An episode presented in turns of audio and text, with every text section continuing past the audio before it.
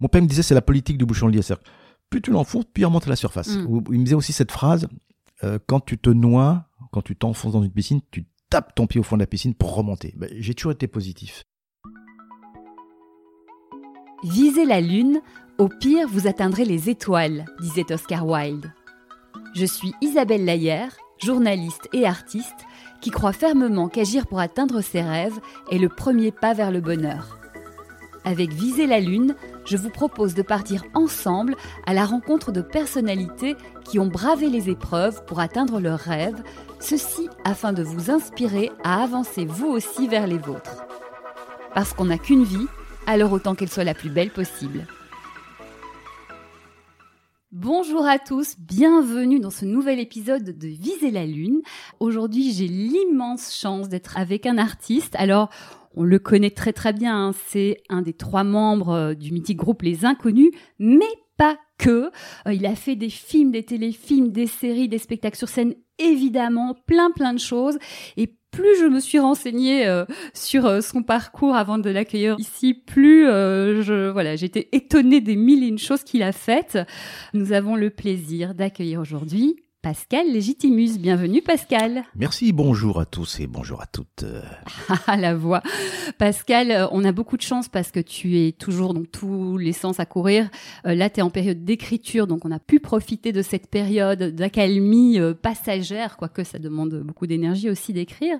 Alors si tu le veux bien, on va partir ensemble sur le chemin que tu as parcouru et qui a commencé le jour de ta naissance, c'est-à-dire le 13 mars 1959. Tu es né à Paris, Dans le 17e. dans le 17e. Avenue de Villiers exactement. Ta maman, elle est d'origine arménienne, elle s'appelle Madeleine. Et ton papa, Théo, il est d'origine antillaise. Tout à fait. Alors son vrai prénom c'est Jean. En fait on l'a appelé Théo et exactement Toto parce que c'était le, le surnom qu'il avait dans son premier film euh, lorsqu'il avait 4 ans. Euh, donc ma grand-mère, Darling Legitimus, l'a surnommé Théo. Et donc, effectivement, tu l'évoques, dans ta famille, il y a beaucoup d'artistes. Beaucoup d'artistes, euh, un peu de politiciens, euh, mais effectivement majoritairement des artistes, des gens qui créent. Alors, pour en revenir à tes parents, ils se rencontrent et tu dis que tes parents, ils ont été très courageux. Oui, je l'évoquais dans un spectacle euh, il y a quelques années. un noir et une blanche, ensemble, dans ces années-là, c'était compliqué.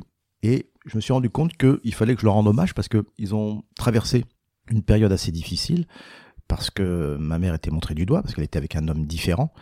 Mais c'est l'amour qui les a réunis. Donc, euh, effectivement, c'était assez complexe, mais ils ont survécu, ils ont surmonté toutes les épreuves et ça a donné quatre enfants. On parle de tout ça, c'est quand même assez fondateur. Toi, est-ce que tu penses que ça a eu un impact sur toi, consciemment, inconsciemment, avec le recul? Bah, je pense que oui, parce que je pense que j'ai inconsciemment vengé mon père. J'ai donc prouvé qu'on était capable d'être euh, métis, différent, avec un métier et qu'on pouvait bien gagner sa vie euh, dans ce métier-là. Et tu l'as bien prouvé. Pour en revenir à toi, toute petite enfance, donc tu es euh, le premier d'une fratrie de quatre frères et sœurs? Voilà, je suis l'aîné de quatre enfants, j'ai un frère et deux sœurs. Alors, il se passe quelque chose quand tu as deux ans? Oui, bah quelque chose de qui est capital en dehors de tout ce qui s'est passé, ce dont je viens de vous parler. Mes parents, enfin en tout cas le docteur Péan, médecin de famille de l'époque, me décèle une carence au niveau des os. Je fais ce qu'on appelle une décalcification des os, voilà. Donc j'avais les os un peu mous, donc il me fallait du soleil, voilà, vitamine D, vitamine E. Donc il a eu la bonne idée de me transférer dans un sanatorium dans le sud de la France, à l'hôpital San Salvador, qui est un hôpital pour enfants, et donc forcé de partir à l'âge de deux ans pour me guérir. Euh, je suis resté donc 17 mois dans cet hôpital et je n'ai pas le souvenir d'avoir vu mes parents pendant 17 mois. Donc, entre 2 et 4 ans, euh, grosse carence affective. Et donc, je n'ai pas pu marcher, j'ai pas pu parler, j'ai pas pu m'exprimer, j'ai pas attaché mes lacets comme on doit le faire euh, à des âges normaux. Donc, j'ai tout fait en décalage. Donc, je suis rentré à l'âge de 4 ans à peu près et mon frère était né. Donc, il avait pris ma place. Psychanalytiquement, c'était un peu compliqué. Mais tout ça, euh, je l'ai compris plus tard. Là, je vous l'explique là. euh, Mhm. euh, c'est bien, bien vécu, bien analysé, bien, bien digéré, mais euh, je pense que ça a eu un impact euh, sur moi parce que j'étais un enfant mutique, légitime mutique. voilà, euh, je disais rien, je parlais pas. J'étais en retrait, j'étais euh, réservé. Tu t'es mis un peu à l'extérieur du monde pendant ces deux ans? Oui, mais non. C'est-à-dire que je ne m'exprimais pas, mais j'observais beaucoup. J'essayais de comprendre les gens, les non-dits, les non-vus. J'ai- même pu apprendre à lire sur les lèvres. Ensuite, mon oreille s'est développée. Mais tu vois, pour vous dire que quand je suis rentré, euh, j'arrivais pas à m'exprimer. Je comprenais les choses, mais on me disait 2 et 2, ça fait combien 2 et 2 euh, Je mettais un temps fou, quoi. Et mon père a eu la bonne idée. Je pense une idée de génie, c'est de me faire faire du théâtre. Mhm. Mais ça, c'est plus tard? À l'âge de 9 ans. Ouais. Mais entre 4 ans et 9 ans, euh, j'ai eu un vague souvenir de, de, voilà, de rien, quoi. D'accord, donc tu reviens, les choses se remettent en place petit à petit. Mais j'étais doué bizarrement en sport, musique, tout ce qui était expressif. Ah, Il me semble même avoir eu, alors c'était en CM2, d'avoir euh, récupéré le prix de dessin, le prix de gymnastique, le prix de camaraderie aussi. J'avais raflé tous les prix. Et je ne sais pas par quel truchement euh, j'ai pu récupérer tout ça. Mais il se trouve que voilà, je suis donc parti du système primaire et je suis arrivé au lycée avec un, un bagage plutôt artistique déjà. Mais tout ce qui était alors euh, géographie, euh, mathématiques, euh, voilà, j'étais pas structuré pour analyser, mais structuré pour ressentir. oui, c'est marrant parce que tu dis je suis revenu donc enfant mutique et puis après tu nous dis que finalement tu arrives à avoir un prix de camaraderie, donc tu es en communication avec les autres. C'est grâce à l'humour ça? Ouais, je pense. Enfin, je me souviens pas d'avoir eu de l'humour étant très très jeune, mais en tout cas d'observer mes camarades et de les imiter. D'entrer dans le groupe grâce à, à cette, euh, on va dire, euh, oui, de t'introduire dans voilà, c'est ça, de t'introduire dans un dans, dans un groupe. Je joue aussi un peu de guitare. Oui, enfin tout ce qui est expressif m'a permis de me faire accepter par par les autres. Comment les enfants euh, intègrent un, un jeune garçon noir? Est-ce que, bah voilà, on est des enfants, on se pose pas de questions, ou bien il y a justement une barrière? Alors, la problématique, c'est que j'étais pas tout à fait noir ni tout à fait blanc. Mhm. Comme je dis souvent, j'ai la- j'avais la couleur et j'ai toujours la couleur entre deux chaises. Euh, C'était compliqué parce qu'on me prenait pour ce que je n'étais pas. C'est-à-dire On me disait, bah toi, t'es es arabe, toi. Euh, t'es algérien, t'es marocain, t'es tunisien, t'es, Je dis, bah pas du tout. Tu, tu viens du Brésil Non, tu, tu viens de l'Inde Je dis, ah non, bah je suis d'origine arménienne et antillaise. Et là, Des petits. un blanc. Bah oui, parce que mes parents m'avaient expliqué. Ouais. Mon père m'avait armé parce qu'il savait d'avance que ça allait être un problème. Mais mon père m'avait dit une, une phrase toute ça. Il m'a dit euh, laisse tomber les voilà les agressions comme ça, les, les brimades. euh, travaille, travaille. Donc effectivement, j'ai travaillé. D'où le fait d'avoir récupéré tous ces prix. Je pense que j'étais un élève correct, mais en tout cas sérieux, toujours sérieux. Bien. Euh, donc, euh, 9 ans, ton père t'inscrit au théâtre. Alors, il m'inscrit pas dans un cours, il me fait passer une audition, parce qu'à l'époque, Marthe Mercadier cherchait des jeunes enfants, un blond aux yeux bleus, un enfant hum, voilà noir et euh, une asiatique, parce qu'elle voulait réunir sur scène une partie de la population mondiale. Et cette pièce de théâtre, qui était à l'époque une comédie musicale, qui s'intitulait La planète inconnue, qui était l'histoire d'Adam et Ève en l'an 3000, c'est deux robots qu'on emmène sur une planète pour l'habiter. Et donc, ils étaient entourés de petits cosmonautes, dont je faisais partie. Et je me rappelle, à l'époque, il y avait aussi Éric Métayer, qui avait 12 ans. Moi, j'en avais 10. Tu as fait d'autres choses aussi en tant que petit garçon. bah, j'ai enchaîné comme... Bon, bah, c'est un peu comme ça. hein. Quand on vous voit quelque part, c'est comme, un peu comme vu à la télé. Euh, J'étais engagé, engagé dans un autre spectacle qui s'appelait Les Vrooms, avec comme euh, vedette principale Roger Lanzac.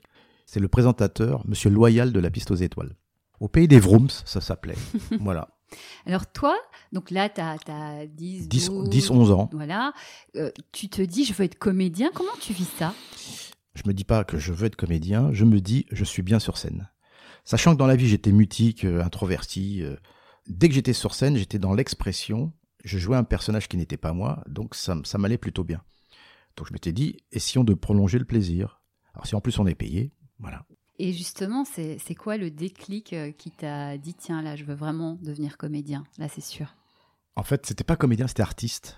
Parce que je voulais m'exprimer, alors j'avais envie de danser. Alors, ce qui était sympa, c'est quand j'étais à la maison, mon père, euh, donc guitariste, euh, nous initiait avec mon frère Dominique. Donc, on avait chacun une guitare, on faisait ce qu'on appelle des bœufs. Donc, on faisait de la musique à la maison. Le samedi et le jeudi, j'allais au théâtre. Et j'allais souvent voir ma grand-mère Darling ou mon père, ou mon oncle Gésip, qui était donc producteur. J'allais les voir sur les plateaux, travailler. Donc, j'ai un peu, je suis un enfant de la balle. Voilà. Oui. Donc l'envie, mais pas de me dire je veux. Cette envie-là, je l'ai prolongée au lycée, parce que j'ai débarqué en sixième, et je vois un type qui s'appelle Daniel Chic, qui est donc un journaliste émérite aujourd'hui.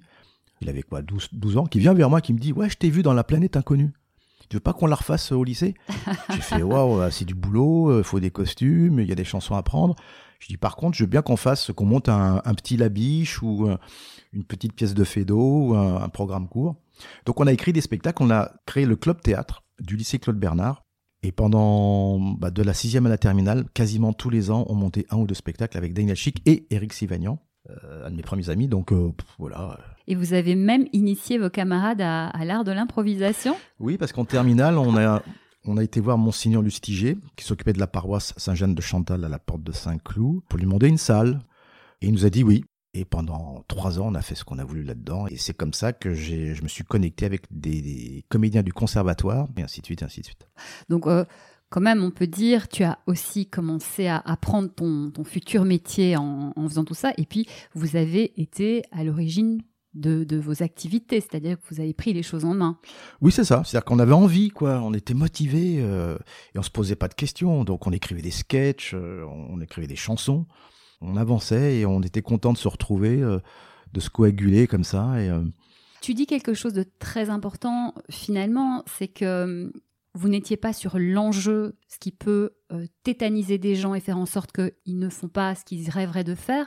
Vous étiez sur l'envie, le plaisir, le partage. Exactement. On n'avait pas euh, ce qu'on appelle les épées de Damoclès, de se dire ouais comment on va réussir, comment on va bouffer, euh, ouais faut passer des castings. Euh, qu'est-ce qu'ils vont penser? Qu'est-ce qu'ils vont penser Ouais je j'ai pas le physique, puis il faut aller au conservatoire, faut aller. Non, on agissait, c'est qu'on n'était pas dépendant, on était assez libre, et c'est comme ça qu'on s'est fait connaître. On a comme ça créé des liens avec plein d'acteurs, des, artistes, des scénographes. Donc on avait quoi 20 ans? Et donc du coup, bah, je me suis dit la logique, c'est de passer les concours après le bac, tout ça, avec mon pote Eric Sivagnan et Seymour Bruxelles, on essaye de passer des concours. Alors, concours de voix de conservatoire, donc boulet. On t'envoie boulet, quoi. Et donc, je repasse le concours une deuxième fois. Donc, il y a un premier tour.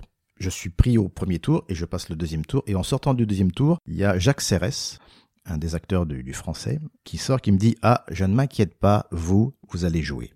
Donc, le français, la comédie française. Voilà. Par contre, il savait que j'avais pas été pris.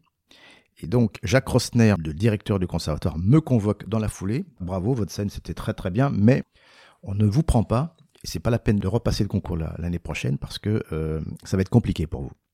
Et à cette phrase, je ne réagis pas tout de suite. Je lui dis, mais qu'est-ce qu'il me raconte? Oui, ça va être compliqué pour vous. Vous avez une nature, on sent qu'il y a quelque chose, vous avez une énergie, mais je ne vous conseille pas de, de repasser le... Et je tilte pas tout de suite. Et en rentrant chez moi, j'ai fait, ah bah oui, bien sûr il m'a fait comprendre que ma couleur de peau allait être un frein pour réussir dans ce métier. C'est ça. Notamment dans le cadre classique. Parce qu'il n'y avait aucun acteur métis ou black au français ou au conservatoire. Parce qu'ils imaginaient qu'il n'y avait pas de rôle possible. Et ça m'avait euh, trituré le cerveau. J'ai dit, bah, donc je suis né à Paris, je suis français, j'ai pas d'accent, je, parle, euh, voilà, je, et je peux pas jouer, je peux pas assumer mon métier. Donc waouh.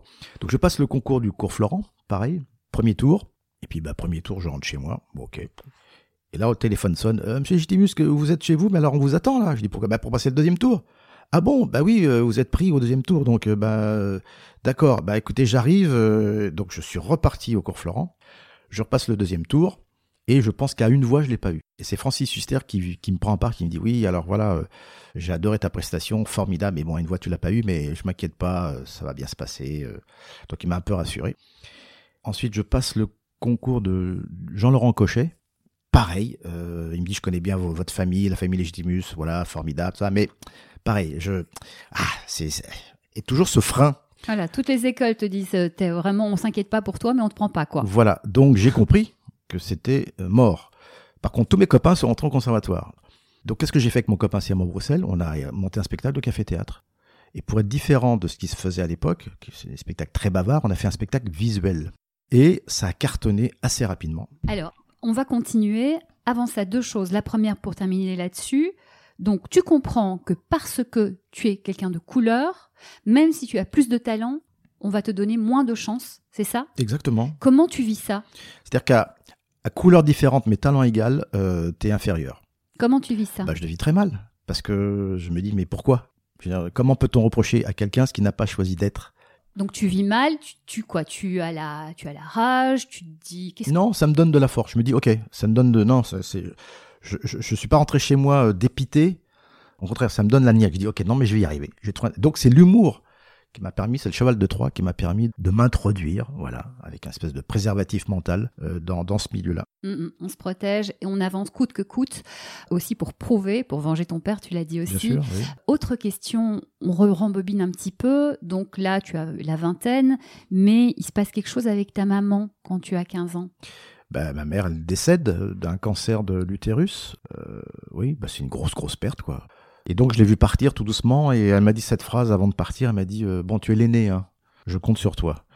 Et ça c'est une phrase euh, voilà qui pèse. Ouais. Parce que évidemment j'ai toujours eu cette énergie de voilà des notamment je suis l'aîné certes, mais en même temps de soulever, d'aider mon père, de, de voilà d'aider la famille, d'apporter de, la joie, euh, de l'argent aussi parce que j'ai travaillé très très tôt euh, pour essayer de subvenir aux besoins de ma famille.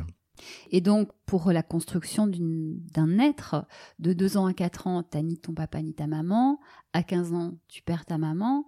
Euh, tu es un peu différent quand même, donc faut se faire accepter.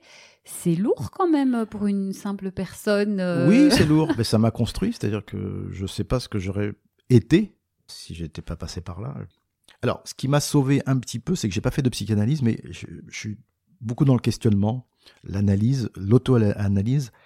Et le fait d'observer les autres, de me comprendre à travers l'observation des autres, les problèmes et, ou les problématiques des autres, ça m'a beaucoup aidé. De, de dire, ben, finalement, en quoi tu es malheureux? Est-ce que tu crèves de faim? Est-ce que tu n'as pas de toi? Voilà. Je me posais des questions assez basiques, fondamentales. J'avais l'essentiel, quoi. J'étais vivant, euh, j'aimais ce que je faisais.